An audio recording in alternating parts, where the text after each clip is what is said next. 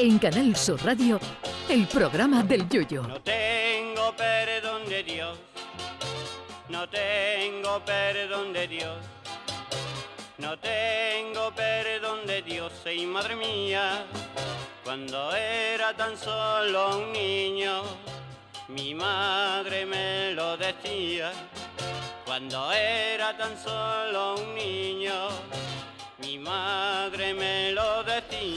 Este fin de semana se ha desbordado la pasión, la alegría, el holgorio. Y no, no me refiero a las calles de toda Argentina desbordadas de hinchas por la consecución del Mundial, a las que por cierto felicitamos. Me refiero a las más de 3.000 personas que han firmado la petición de este programa para que el oso polar de Cádiz con el cuello esbaratado vuelva a salir en la cabalgata de Reyes Gaditana de este año.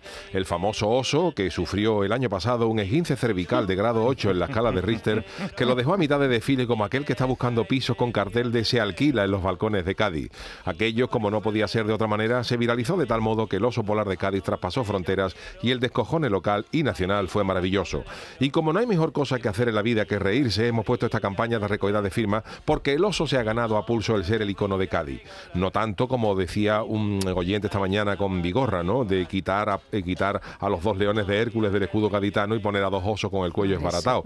Pero sí para que el oso se merezca un indulto porque al Ayuntamiento de Cádiz decidió no contar con él en esta cabalgata. Todos los firmantes pedimos su vuelta a la calle de la Tacita porque un esguince de cervicales pasa en las mejores familias. Allí no falló nadie, ni la empresa del oso, ni el ayuntamiento, ni la criatura que iba dentro del oso, que rápidamente fue apartado por la seguridad como el que intenta dispararle a un presidente de los Estados Unidos. La campaña de firmas sigue activa y a buen ritmo, superando las 3.000 firmas esta noche. No sabemos si las firmas serán suficientes para que el ayuntamiento de Cádiz reconsidere su postura, lo que demostraría el buen humor del que esta trimilenaria ciudad ha cultivado a lo largo de la historia. De lo que sí estoy seguro de que ha servido esta campaña es para que salga a la luz la cantidad de amargados y si eso que hay en esta vida. Hay criaturitas que piensan que esta campaña, que tiene toda la voluntad y el buen humor del mundo, sirve para que Cádiz vuelva a ser el reír de toda España otra vez, como ha dicho alguno.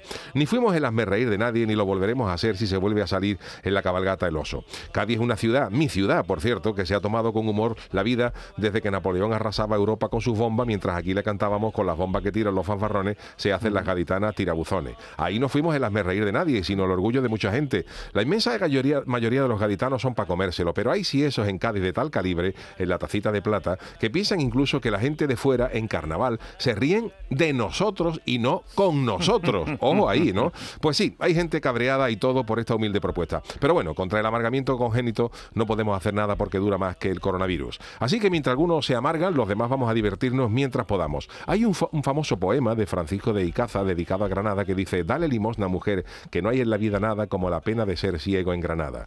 Yo me permito una versión que diría, dale limosna mujer, que en la vida pena nada más grande no hay como la pena de ser si eso en Cádiz.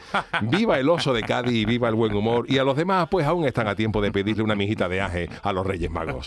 Ay, mi velero, velero mío, Canal Sur Radio. llévame contigo a la orilla del río. El programa del Yoyo.